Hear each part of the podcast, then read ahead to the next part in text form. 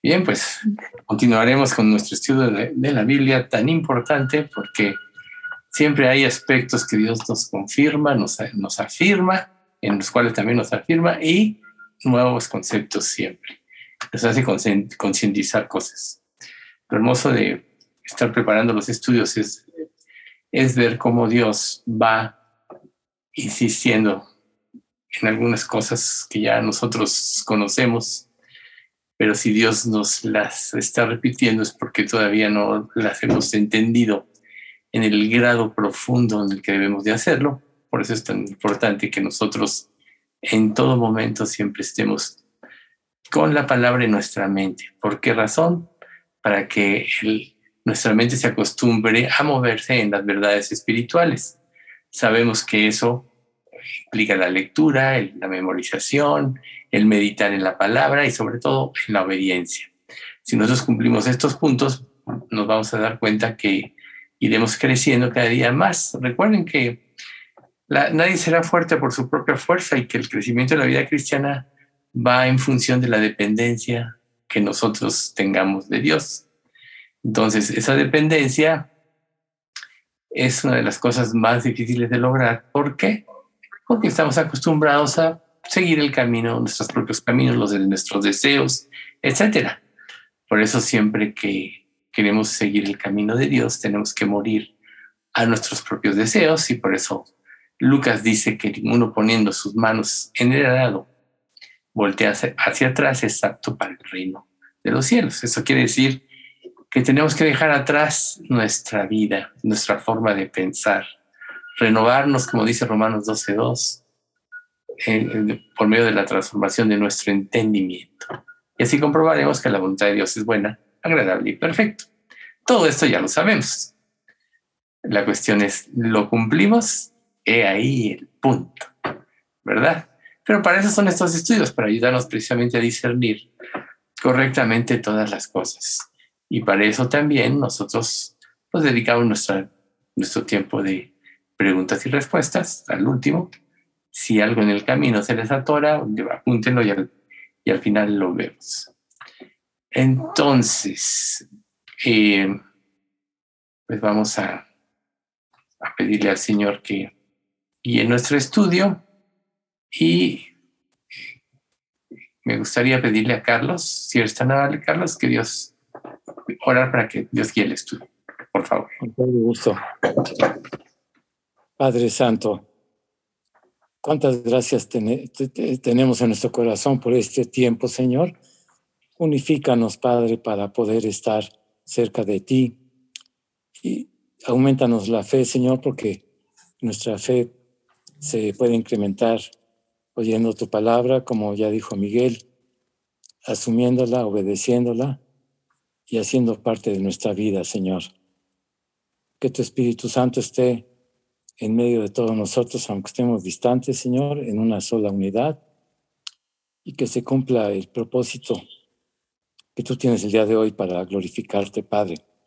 Todo esto te lo rogamos y te lo pedimos por el nombre más grande que podemos mencionar de tu amado Hijo Jesús, nuestro Salvador. Gracias te damos. Amén. Amén. Pues recordando la misma palabra, como dice ahí a 55, si Jehová no edificare la casa, en vano trabajan los que la edifican. Si Jehová no guardare la ciudad, en vano pela la guarda. Entonces nos requerimos totalmente de él y anhelamos lo que pidió Carlos. Y yo espero que hayan tenido un tiempecito para orar y pedirle al Señor que guiara este estudio. Recuerden, como persona nosotros no somos nada, quien hace la obra es el Espíritu Santo y él usa instrumentos que se vacíen de sí mismos, que dejen atrás todas las vanidades, el orgullo, como Pablo le dijo a Timoteo, así que si alguno se limpia de estas cosas, será instrumento para honra, útil, santificado y dispuesto para toda buena obra. Santificado, útil al Señor y dispuesto para toda buena obra. Y bueno, recordando que estamos viendo este estudio de creciendo en santidad, que es algo que como creyentes tenemos que tener como prioridad en nuestras vidas. Y el, primer subtema que vimos fue avanzando hacia la meta, o sea, todo creyente, todos los cuando nosotros nos convertimos, solo es una, una pequeña introducción, solo cuando todos nosotros nos convertimos, nuestra vida cambia, nuestro destino cambia, nuestra, el, sentido de lo que hacemos aquí en este mundo mientras Dios nos tenga cambia. Entonces nosotros en este nuevo hemisferio tenemos que aprender a discernir correctamente hacia dónde vamos, qué es lo que Dios quiere y cuál es el propósito por el cual Dios nos dejó. Nosotros ya sabemos que Dios nos ha concedido por causa de Cristo no solo creer en Él, sino también padecer por su nombre, y que si Dios nos dejó en este mundo es precisamente, aún con los padecimientos, persecuciones, rechazos, burlas, todo lo que parece un creyente cuando testifica, aún con todo eso, nosotros tenemos que dar el testimonio por aquellos que ya se han de convertir, que están inscritos en, en el cielo, eh, seleccionados desde antes de la fundación del mundo. Para la cual nosotros tenemos que, en el segundo subtema, eh, recordar cuál es nuestro propósito y prácticamente el, el, propósito, así un resumen, es que tenemos que reposar en el poder de Dios. ¿Se acuerdan? Dios hizo la creación en seis días, el séptimo día es el día que descansó, y nosotros no debemos concentrarnos en la acción del hombre por el hombre, que es lo que en un momento determinado el diablo va a usar, por eso el 666, 6 es el número de hombre, sino en, en el séptimo día, que es el lugar donde Dios actúa en lugar de nosotros, y entonces nosotros debemos de reposar en su poder y en su, y en su amor. Para lo cual, y estamos en el tercer subtema, tenemos que planear nuestro crecimiento. Y ahí es precisamente donde nosotros tenemos que establecer o discernir cuáles son los objetivos de nuestra vida cristiana, para qué, y estos pues se revelan este, a través de las Sagradas Escrituras, para que nos concentremos en esto. Recuerda, Marta, Marta, afanada y turbada, hacen muchas cosas, pero María ha escogido la buena parte, la cual no le será quitada. La buena parte es conocer, discernir y seguir precisamente el camino que Dios nos ha marcado en su poder y en su amor.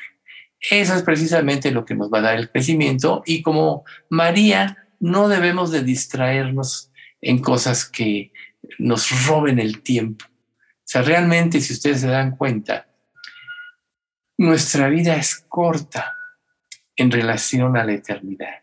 Como dice Santiago, la vida del hombre es como neblina que aparece por un rato y luego se desvanece.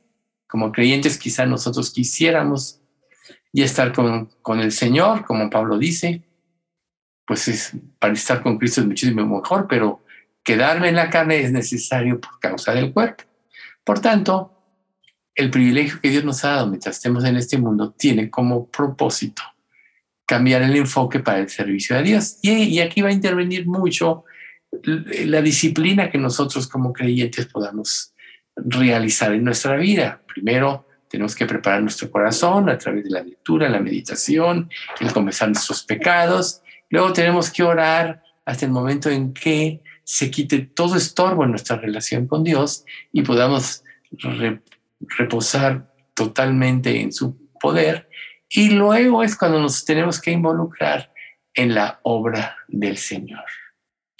Recuerden, como humanos somos débiles, somos carne, nos distraemos, nos asustamos, eh, nos impresionamos, nos podemos desviar fácilmente. Pero recuerden lo que dice Santiago 2.5. Mas el que mira atentamente en la perfecta ley, la de la libertad, no siendo oidor olvidadizo, sino hacedor de la obra, este será bienaventurado en todo lo que hace el que mira atentamente en la perfecta ley, la de la libertad, no siendo oidor olvidadizo, sino hacedor de la obra. Y ser hacedor de la obra implica participar en los medios de gracia que Dios nos dejó, como un estudio como este, con los estudios de domingo, que es precisamente nosotros recordemos y debe ser nuestro propósito. El domingo nosotros vamos alabar al Señor y a discernir su voluntad. no a vernos a nosotros mismos, eh, quizá vayamos cargados de muchos problemas, el Espíritu se encargará de darnos el aliento, pero el propósito debe ser es ir a adorar a Dios. Por eso son tan importantes los himnos. Los himnos no son ahí, ya me lo sé, lo canto y estoy pensando en otras cosas. No, tenemos que aprender a, a través de los himnos, manifestarle a Dios nuestro deseo de honrarlo, que nuestros corazones sean tocados para que en el momento de la predicación pueda ser, pueda tener una repercusión en nuestra vida a tal grado que salgamos en cada, de cada reunión renovados, transformados con el aliento y el deseo de servir al Señor. Entonces, si nosotros trazamos como metas específicas de nuestra vida, asistiendo sin falta a estos medios de gracia que Dios nos dejó, así como hoy, así como los domingos, entonces eh, Dios nos va a dar una estructura espiritual, nos va a dar una disciplina que nos permitirá avanzar, nos garantizará que vamos a crecer en la gracia y nuestra alma será edificada. Y el último pasaje que vimos la vez pasada fue este que conocemos, la de Corintios 13, 5, examinados mismos si estáis en la, en la fe, eso es este, probados a vosotros mismos, o no sabéis que Jesucristo esté en vosotros a menos que estéis reprobados. Entonces nuestro deber es estar siempre escudriñando nuestras vidas a la luz de la palabra, comparándola y, y pues nosotros tenemos que tener ese deseo de crecer en el conocimiento de Dios. Por eso es tan importante que independientemente de lo que nosotros estudiemos los miércoles, lo que veamos los domingos, aprendamos a fijar nuestra atención en, libros de la escritura. Tienes, debes tener tu, tus tiempos devocionales, tu lectura en forma secuencial, pero también es importante que empieces a estudiar libros específicos para que la palabra de Dios empiece a hacer en ti una transformación. Recuerden, si alguno se imagina que sabe algo, todavía no sabe nada como debería, debería de saberlo. Y el hecho de estar meditando en un libro, en cada capítulo iremos descubriendo verdades, aparte de lo que ya nos han dejado como legado de explicaciones los que enseñan en la sana doctrina. Tenemos todos, la mayoría, cuando menos aquí, la Biblia del diario vivir, que trae muchas explicaciones, y hay otras Biblias que, que son de ayudas, están las teologías, pero lo importante es que nosotros vayamos participando cada día más, involucrándonos de la palabra de Dios, refrescando en ella, apropiándola, viviéndola, ¿para qué? Para que sea lo que rige, rija nuestra mente, nuestra vida y nuestras acciones.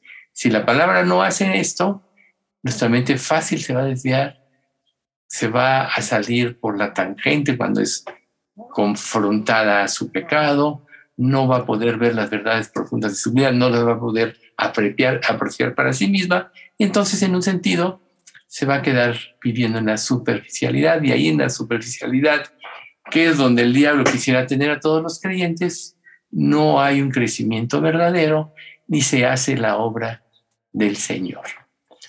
Para lo cual es importante tomar un compromiso. ¿sí? Esto es una cuestión de principio. No abandonar jamás las reuniones de, de nuestra iglesia donde nosotros oramos, donde nosotros compartimos la palabra. Esto nos lo dice Hebreos 10, 24 y 25. Y considerémonos unos a otros para estimularnos al amor y a las buenas obras, no dejando de congregarnos, según como algunos tienen por costumbre, sino exhortándonos tanto más cuanto veis que aquel día se acerca. Este pasaje lo repetimos constantemente, pero tenemos que entender que es vital nuestra asistencia eh, a la iglesia en forma constante. Por eso es el compromiso, para que nosotros podamos, además de todo lo que estamos hablando, crecer en santidad. Porque en la medida que el Espíritu Santo gobierne seremos más parecidos a Cristo y en esa medida iremos creciendo en santidad. Y mientras más santos seamos, mejor nos podemos relacionar con Dios. Por eso es vital nuestra asistencia a la iglesia. Esto nos va a permitir, reitero, crecer en santificación. Y si nosotros acudimos con regularidad, con constancia, tampoco significa necesariamente que somos fuertes como creyentes, si no ceñimos nuestra vida a lo que se enseña en la palabra. Recuerden, oír sin obedecer nos deja sin entendimiento. Obedecer lo que Dios nos hace entender en una reunión hace que nuestra mente cambie.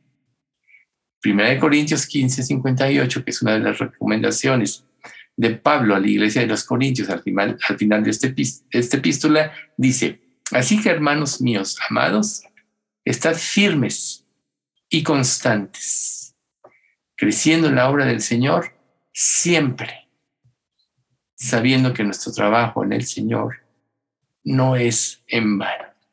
¿Ven ustedes? Esta es una sugerencia y es un mandamiento.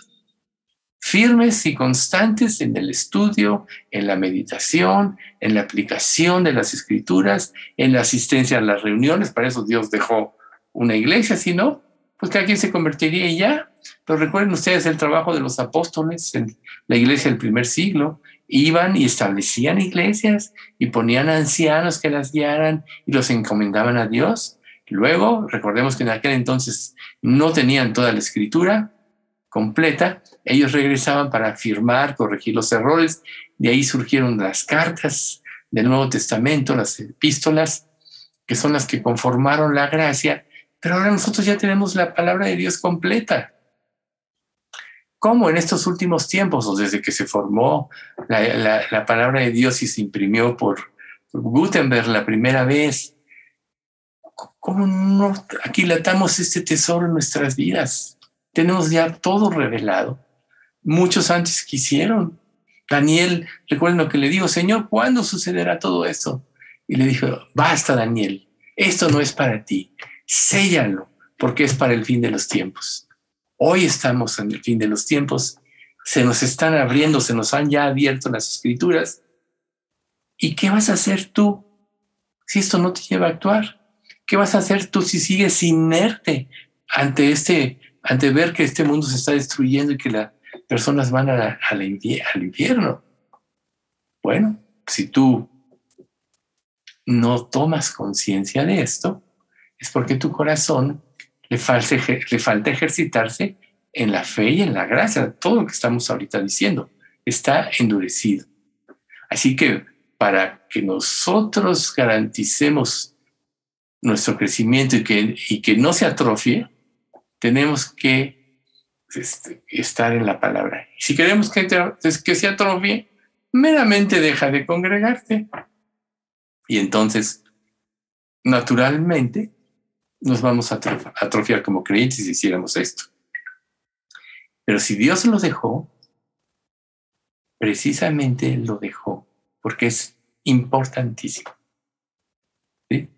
Entonces, todos tenemos pensamientos, todos tenemos sueños. A lo mejor algún día tú te has visto soñando en una mayor entrega, siendo usado por Dios.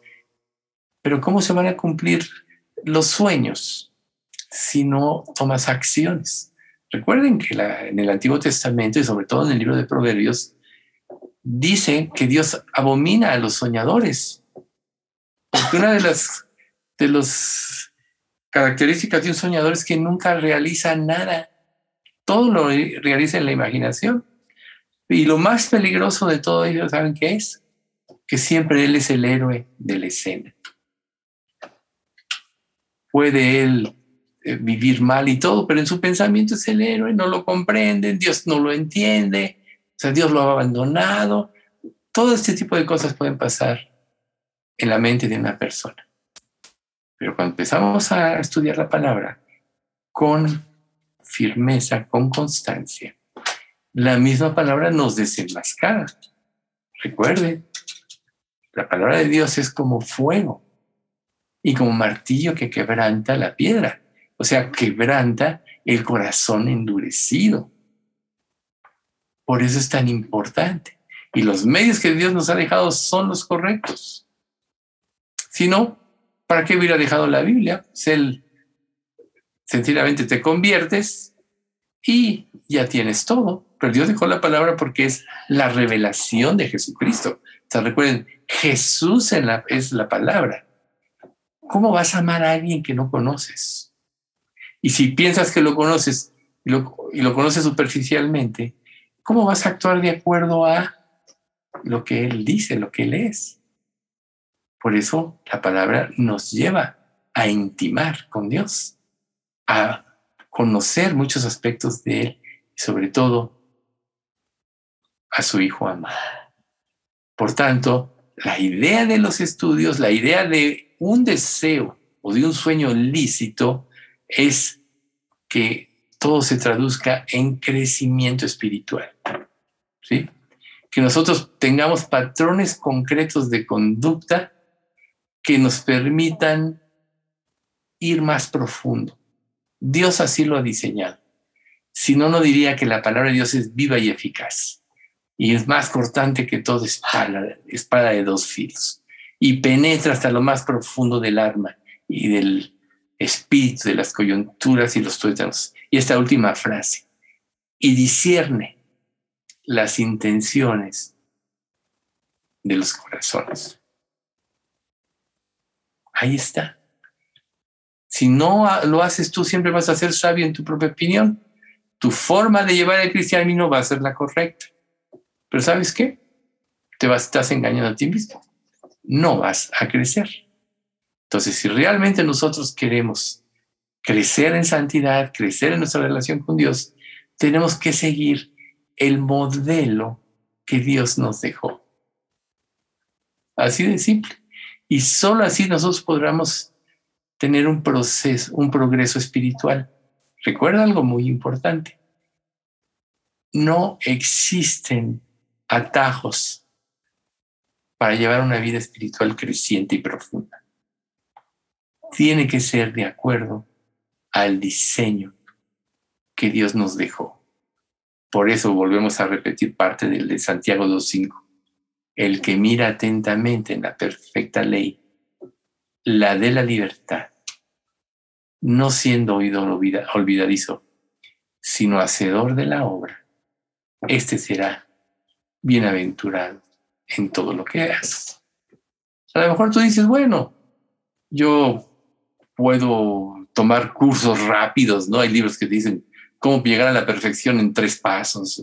Hay muchos libros de este tipo, puedes ir a una librería cristiana y te los puedes encontrar lecciones fáciles de cómo ser un creyente entregado y profundo.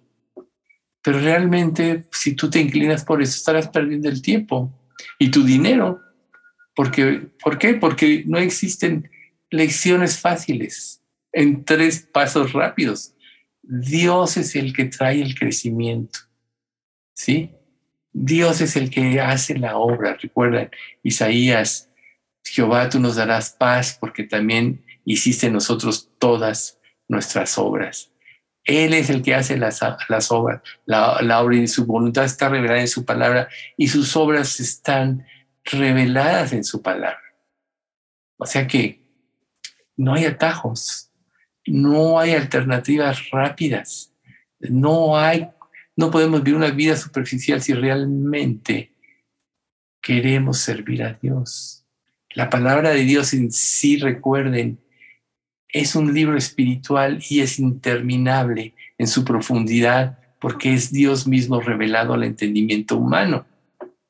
Por tanto, nuestro crecimiento espiritual verdadero va en función de nuestra profundización de la palabra de Dios. Profundización en nuestra relación con Él. Profundización en nuestra obediencia. Profundización en nuestra santidad sino Eclesiastés 12, 12 al 14 le hubiera dicho esto. Ahora, hijo, a más de esto, sea amonestado. No hay fin de hacer muchos libros y en muchos estudios fatiga de la carne. El fin de todo el discurso oído es este. Teme a Dios y guarda sus mandamientos porque esto es el todo del hombre. Juntamente con toda cosa, dice, porque Dios traerá toda obra a juicio, juntamente con toda cosa encubierta, sea buena o sea mala. O sea que cuando dejas de profundizar en la palabra, cuando dejas de obedecer, ok, a lo mejor dices, no pasa nada aquí, nadie se entera, yo vivo mis propios caminos y estoy satisfecho con ellos, pero mira la última frase del versículo 14. Dios traerá toda obra a juicio, juntamente con toda cosa encubierta, sea buena o sea mala. Entonces pregúntate, o puedes preguntarte, ¿Qué escondes que te impide la verdadera consagración? A lo mejor has entrado en una área de comodidad y no quieres esforzarte, no quieres dedicarte porque te, implica trabajo. Pero en realidad el crecimiento, todas las personas que han dejado un legado han trabajado mucho, se han esforzado. Vemos al apóstol Pablo, cuando él se dio cuenta, cuando Jesús se le revela y se da cuenta de su error, realmente dedicó su vida a Cristo y fue azotado innumerables veces, padeció varias veces naufragio, estuvo en prisión, imagínate. O sea, a veces no tenía ni con qué cubrirse, a veces le faltaba comida. Él mismo lo declara. Y, pero Pablo mismo reconoció que cuantas cosas eran para él ganancia, él las había estimado como pérdida por la excelencia del conocimiento de Jesús su Señor. Entonces, o sea, ¿qué te está impidiendo? Tienes que poner tus ojos hacia adelante. Volvemos al punto de Lucas 9:62. Pon tus manos en el arado y no desvíes tu mirada para que no te desvíes en tu propósito en tu vida quien decida seguir a Cristo sin considerar el costo es un necio. Recuerda que todos tenemos que considerar lo que significa seguir a Cristo. No eh, es falso que los que te dicen que la vida será dulce eh, mientras más seas fiel, al contrario, el que quiera vivir piadosamente en Cristo Jesús padecerá persecución, como dice 1 Timoteo 3:12 o sea, hay un costo, pero es un costo que no es doloroso cuando ves la grandeza de lo que Dios hizo por ti en la cruz. Por tanto, tú debes de saber que te va a costar tu vida, pero Dios te dio todo. ¿Cuál es tu verdadero tesoro si realmente eres creyente? Cristo. Y aquel que encontró en ese campo la perla de gran precio, que era Cristo, fue y vendió todo lo que tenía para comprar ese campo. Por tanto, tú tienes que darlo todo por Cristo, porque si no lo haces, siempre va a haber un tropiezo, siempre va a haber un freno, siempre va a haber una razón para no entregarte, para no hacer lo que tienes que hacer, y por eso aquí se te dice que si, si no consideras el costo, eres un necio. Pero no es difícil. Si Dios dio todo por ti y realmente lo aprecias, en reciprocidad tú debes de dar todo por Cristo. Por eso debes empezar por estudiar fervientemente las escrituras, para poder entender profundamente lo que Dios quiere de ti, lo que Dios quiere que logres en esta vida para la cual te dejó. Sabe bien que el día que termine tu ministerio en este mundo, Dios te va a llevar al cielo si es que no ha venido antes en el rato. Pero mientras estás aquí como creyente, hay un propósito en tu vida. Y si tú no vives por ese propósito, ya te desviaste del camino. ¿Sí? Entonces, debes aprender a considerar cuáles son los verdaderos obstáculos que debes de vencer y a lo que a lo largo del camino y a lo que te vas a enfrentar. ¿Cuáles son? Pues ya sabes, tu propia naturaleza humana. Ya sabemos que tu antigua naturaleza fue crucificada con Cristo, Romanos capítulo 6, del 4 en adelante. El viejo hombre ya fue crucificado. Ahora tienes una nueva naturaleza que es la de Cristo. Tu mente necia, rebelde y contradictoria fue, te fue cambiada por la mente de Cristo, pero tienes que desarrollarla. ¿Cómo? A través del estudio, a través de la obediencia. Y claro que vas a tener obstáculos, claro que tu mente es sensible al pecado, se va a dejar influir, pero siempre te va a salvar la palabra, la palabra de Dios. Siempre se va a salvar que conozcas profundamente la doctrina. Por eso es que tienes que ver atentamente siempre en la perfecta ley. Pero precisamente Dios nos ha provisto su palabra para que a través del conocimiento de ella nos capacitemos y podamos al final vencer. Entonces vamos a ver tres conceptos interesantes dentro de este subtema que podríamos llamar de tres etapas para llegar a la perfección. Filipenses 3.1 eh, dice, por lo demás, hermanos, gozaos en el Señor. A mí no me es molesto escribir las mismas cosas y para vosotros es seguro. ¿Nunca te has puesto a pensar que muchas de las cosas que se repiten, Dios no las repite para que, si ya te las sabes, para molestarte? No, Dios las repite porque realmente todavía no las has comprendido espiritualmente.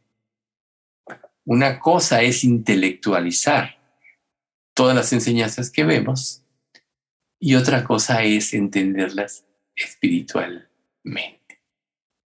Para que esto suceda, el primer punto, la primera etapa, es que nosotros debemos de tener una relación perfecta con Dios. Y para eso debemos de saber que si realmente ya somos salvos, nosotros ya somos perfectos debido a nuestra unión eterna con Cristo. Fíjate, Dios nos hizo perfectos en el momento en que nos convertimos a Cristo. ¿Y por qué entonces te ves tan imperfecto? ¿Por qué cometes tantos errores? Por no apropiar lo que dice la palabra. O sea, estamos, dice la escritura, estamos completos en Cristo. Cuando nosotros nos convertimos en sus hijos, somos declarados no culpables. Imagínate, qué hermoso. No culpable.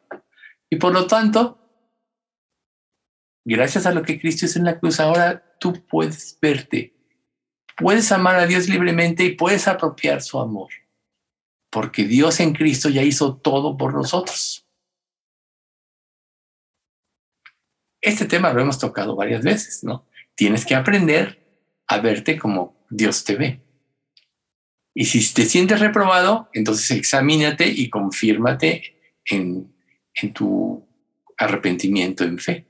Pero si ya lo hiciste verdaderamente, si ya el Espíritu Santo te ha dado la plena seguridad de que eres hijo de Dios, entonces tienes que aprender a verte como Él te ve, porque muchos de los errores que cometemos en la vida es por inseguridad. Recuerden esta frase, grábensela. El principio del pecado es la falta de confianza en el amor de Dios. Pero ¿cómo voy a, a, comprender este amor o cómo lo voy a apropiar si no hago lo que Dios dice? ¿Se dan cuenta? ¿Qué dijo ¿Qué dice la escritura en Hechos? Cree en el Señor Jesucristo y serás salvo, tú y tu casa. Cree, ¿no? Porque en el Evangelio la justicia de Dios se revela por fe y para fe. Ahí está el Evangelio. Si ya apropiaste, ya eres justo. Entonces, esta perfección, si ya tienes a Cristo, es absoluta y no cambia. Y esta relación perfecta es la que nos garantiza que un día seremos completamente perfectos. Entonces, si Dios ya te hizo perfecto en Cristo, ¿no sería lo lógico que aprendas a vivir como Cristo vivió? Ahí están los cuatro evangelios, los cuatro enfoques de la vida de Jesús, como sacerdote, como rey, como siervo y como Dios. Colosenses 2 del 8 al 10 dice, Mirad que nadie os engañe por medio de filosofías y huecas sutilezas, según las tradiciones de los hombres, conforme a los rudimentos del mundo y no según Cristo. Porque en Él habita corporalmente toda la plenitud de la deidad. Y vosotros estáis completos en Él, que es la cabeza de todo, principado y potestad. ¿Ves? Que nadie te engañe. Recuerda que las filosofías de este mundo, aún el falso cristianismo que se predica, está conforme a los mandamientos humanos.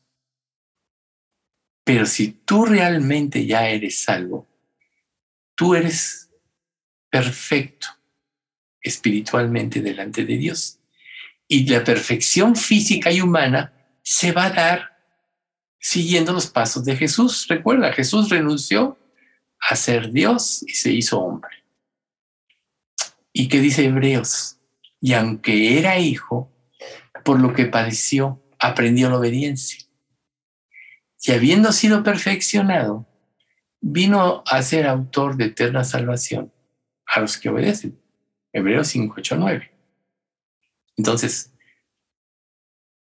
aquí vas a ser atacado, vas a tratar de ser confundido, este mundo, Satanás, te va a hacer tratar de dudar del amor de Dios, de su provisión, etc.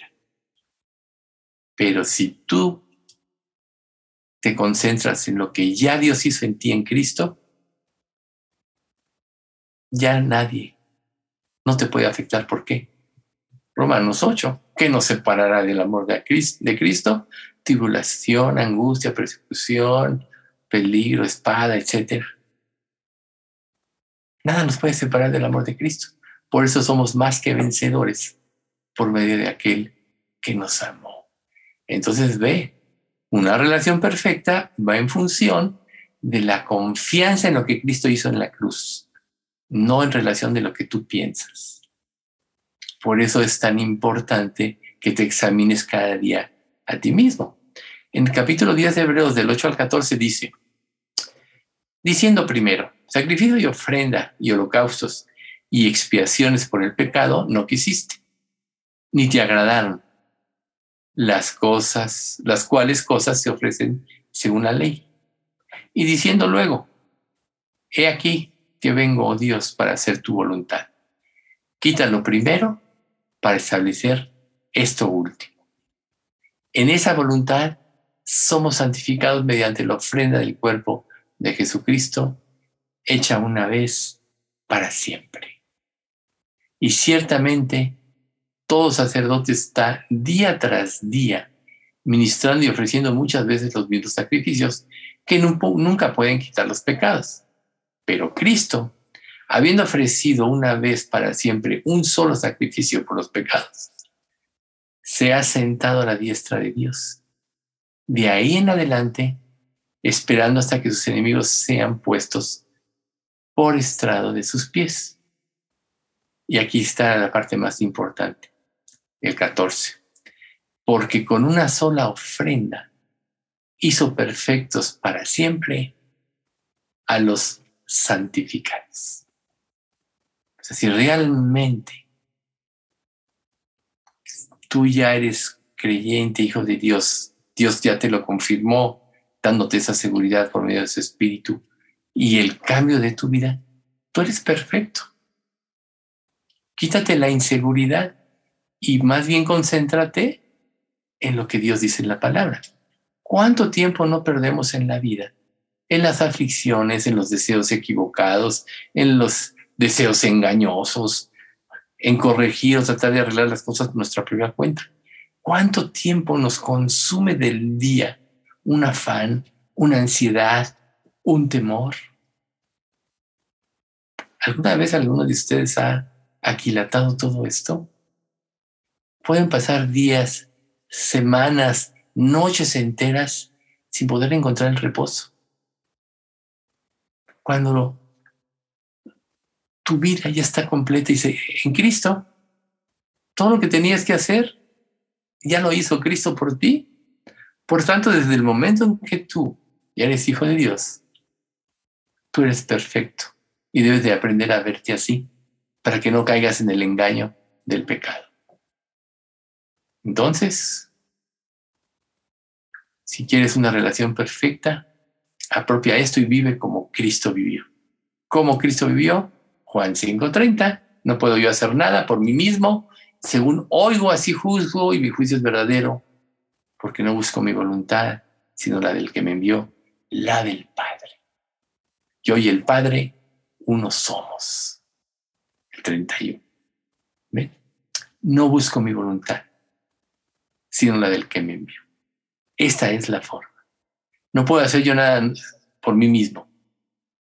Según oigo, así juzgo y mi juicio es verdadero porque no busco mi voluntad.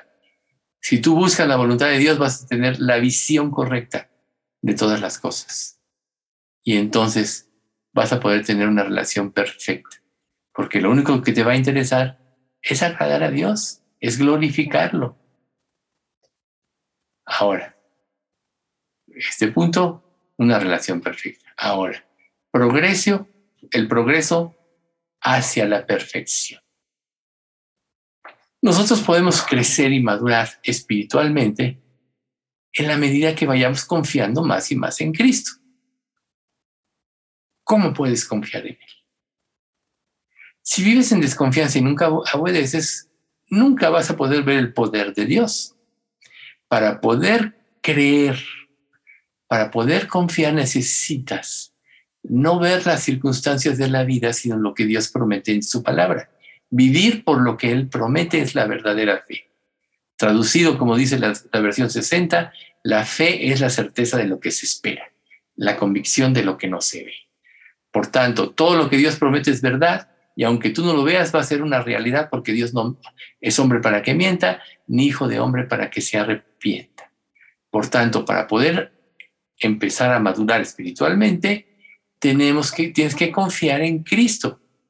Tienes que aprender acerca, más acerca de Él. Cómo pensaba, cómo sentía. Tienes que acercarte más a Él. ¿Cómo te vas a enamorar de alguien que no conoces o que conoces superficialmente? ¿Cómo vas a decir que sigues el camino de su voluntad si no lo obedeces? ¿Ven? Entonces, progresar hacia la perfección es confianza, es una relación íntima y estrecha y es obediencia. A veces nosotros pues tenemos amigos, buscamos amigos, aún creyentes. Si tú te identificas con alguien, empiezas a hablar de lo mismo y eso puede hacer amistades que duren todo, todo el resto de la vida. Pero en Cristo tenemos más que eso, porque siempre las personas, no hay dos personas iguales, tienen la misma mente.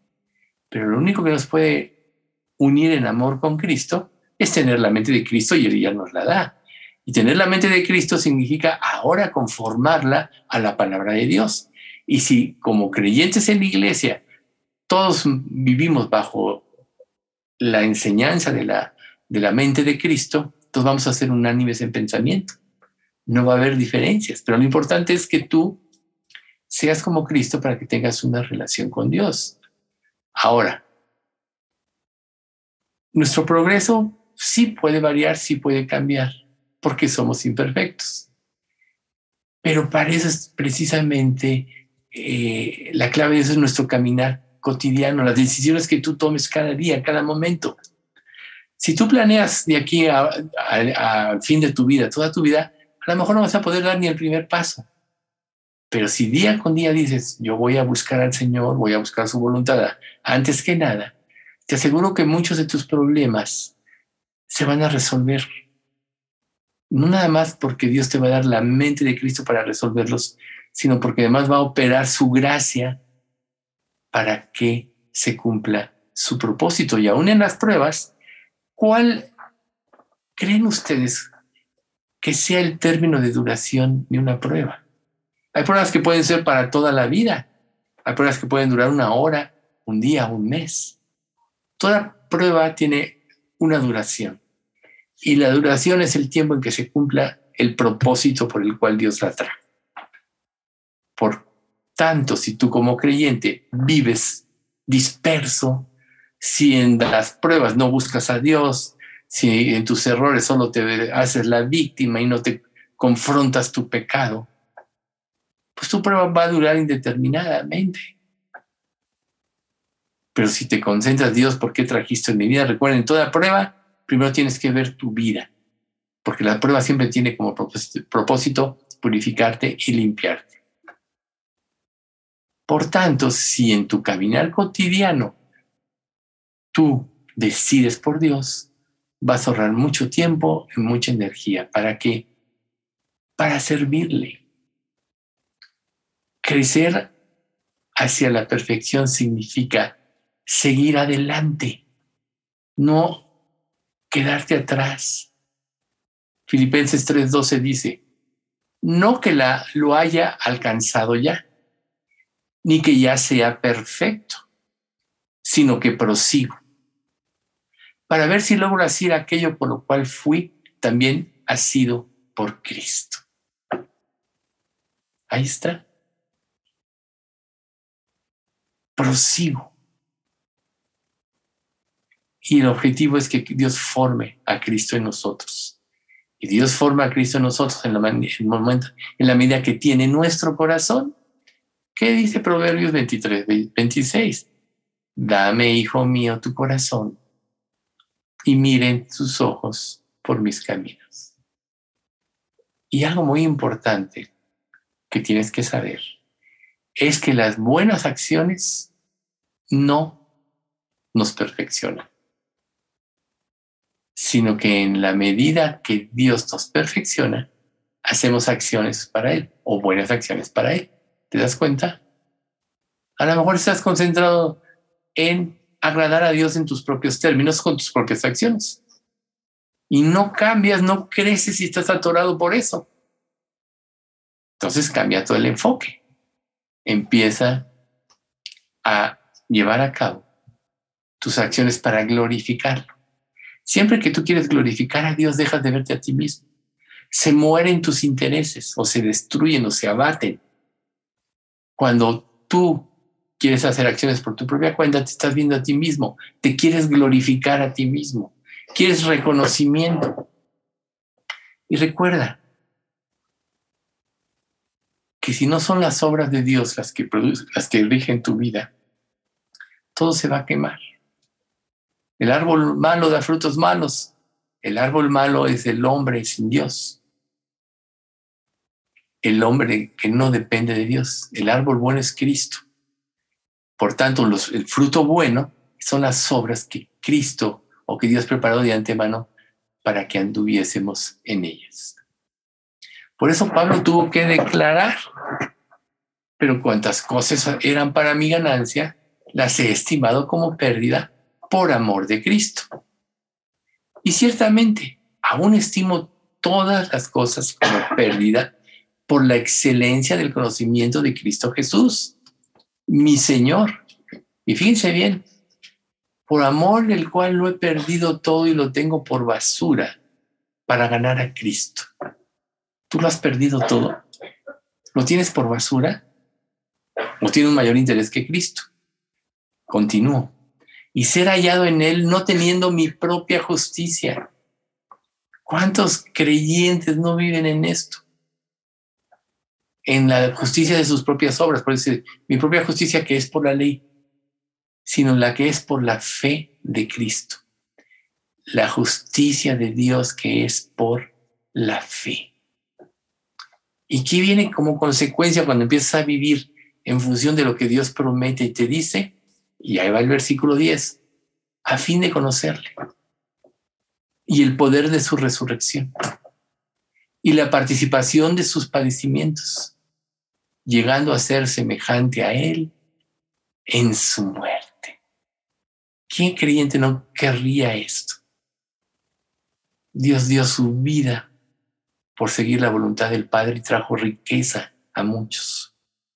A lo mejor no tienes fruto, el suficiente fruto, porque no estás dando tu vida. ¿Cómo vas a dar tu vida si no mueres a ti mismo? Se van a anteponer tus intereses. Por eso el pasaje 11 dice, si en alguna manera llegase a la resurrección entre los muertos, no que lo haya alcanzado ya, ni que ya sea perfecto, decía Pablo, sino que prosigo. para ver si logro hacer aquello por lo cual fui también nacido por Cristo Jesús. O sea, Dios nos dejó en este mundo, en esta vida con un propósito. Si ya hizo todo por ti, ¿por qué te iba a dejar sufriendo en este mundo si no hubiese algo más grande, que es glorificar a Dios, a Jesús por lo que ha hecho por nosotros? Entonces, por eso Pablo se continúa diciendo, hermanos, yo mismo no pretendo haberlo ya alcanzado, pero una cosa hago, olvidando ciertamente lo que queda atrás y extendiéndome lo que está adelante, prosigo a la meta, al premio del supremo, al premio del supremo llamamiento de Dios en Cristo Jesús. Fíjate, no te mantengas en los errores de tu vida pasada, en tu falta de entrega, en lo que te impidió consagrar tu vida. Pide perdón y sigue adelante. Olvida lo que queda atrás y la única manera de olvidarlo es arrepintiéndote. Extiéndete a lo que está delante. Pon tus ojos en la meta y eso te va a impulsar al premio del llamamiento, del supremo llamamiento de Dios en Cristo Jesús. Y luego el, último, el versículo 15. Así que todos los que somos perfectos, esto mismo sintamos. Y si otra cosa sentís, también os lo revelará Dios. O sea, ¿qué es lo que tienes que sentir? Seguridad para que puedas madurar. Saber que el amor de Dios es independiente de lo que tú sientas. Si tú ya te convertiste, ya es una realidad y se manifestó al haberte llamado a la salvación, y al haber dado a su Hijo en propiciación por tus pecados. Entonces, Primera parte, una relación perfecta. Segunda parte, progreso hacia la perfección. Y tercera, y tercera parte, completamente perfectos. Cuando Cristo vuelva para llevarnos a su reino eterno, seremos glorificados y, hechos completamente perfectos. Primera de Juan capítulo 3. Mirad cuál amor nos ha dado el Padre para que seamos llamados hijos de Dios. Por eso el mundo no nos conoce porque no le conoció a Él. Amados, ahora somos hijos de Dios y aún no se ha manifestado lo que hemos de ser. Pero sabemos que cuando Él se manifieste seremos semejantes a Él porque le veremos tal cual es. Y todo aquel que tiene esta esperanza en sí mismo se purifica a sí mismo así como Él es puro. Ahí está el camino de la perfección. Y para que tú puedas volverte perfecto, ya lo eres y realmente ya fuiste salvo. Ahora, como dice Filipenses 3, 20 y 21, más nuestra ciudadanía está en los cielos de donde también esperamos al Salvador, al Señor Jesucristo, el cual transformará el cuerpo de la humillación nuestra para que sea semejante al cuerpo de la gloria suya, por el poder con el cual también puede sujetar a sí mismo todas las cosas. O sea, cambia tu visión ya no veas las cosas desde la perspectiva humana, sino desde la perspectiva de Dios. Alzad vuestros ojos a los cielos y mirad abajo a la tierra. Ahí está. A final de cuentas, la tierra será deshecha como humo y se envejecerá como ropa de vestir y los moradores perecerán, pero la salvación de, Dios es para siempre. Su justicia no perecerá. Así que todas estas tres fases de la perfección solo están sustentadas y pueden estar sustentadas o fundamentadas en la fe en Cristo y en lo que Él hizo en la cruz por ti.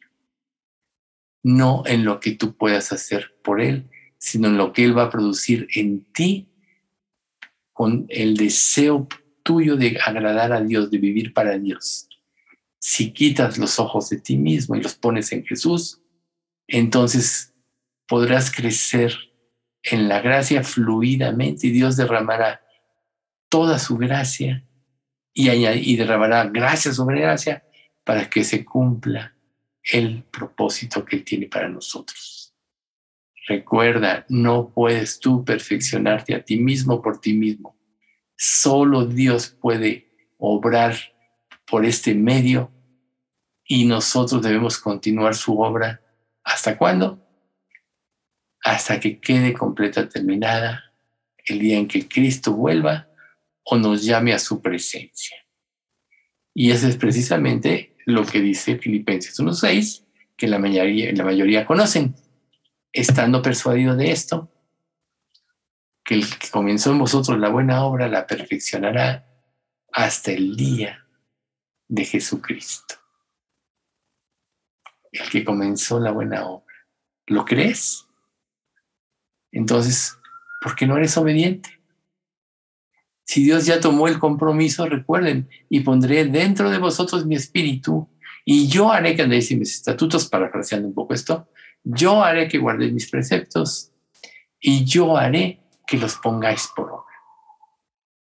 Entonces, ¿está realmente Cristo en ti?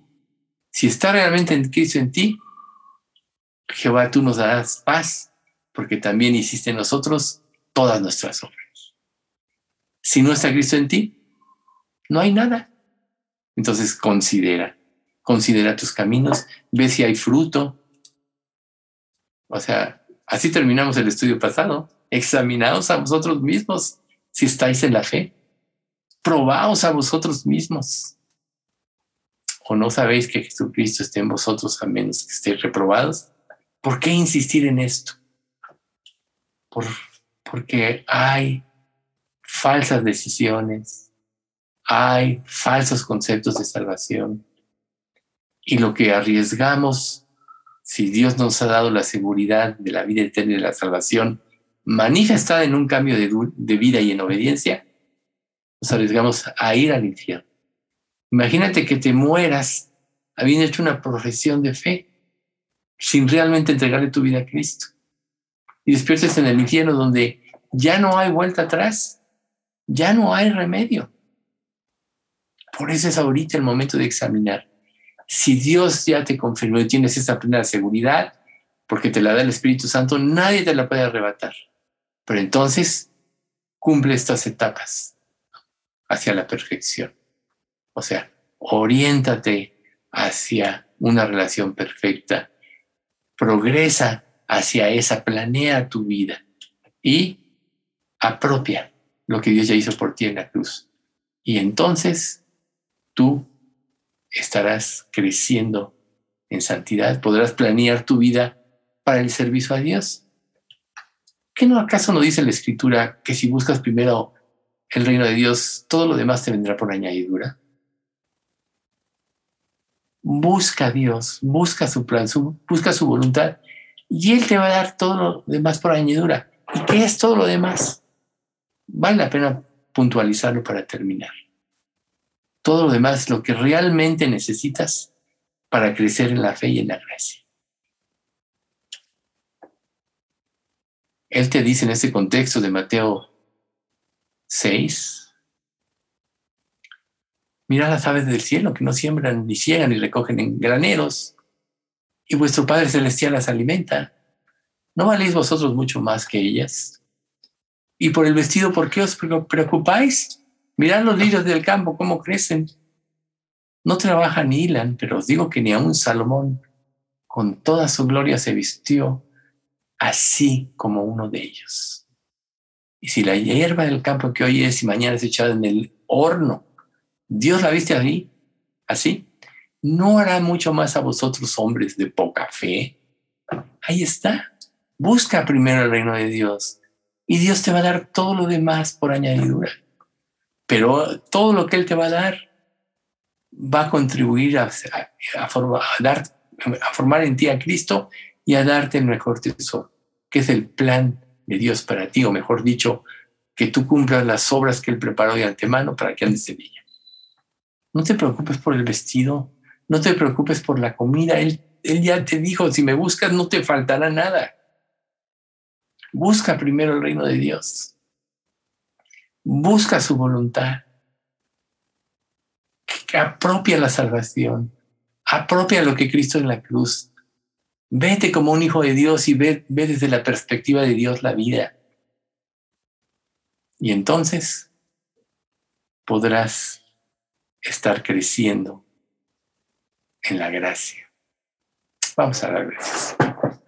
Padre bendito, te agradecemos mucho por este estudio. Gracias, Padre, porque a través de estas enseñanzas tú siempre nos recuerdas lo que tú eres y lo que somos.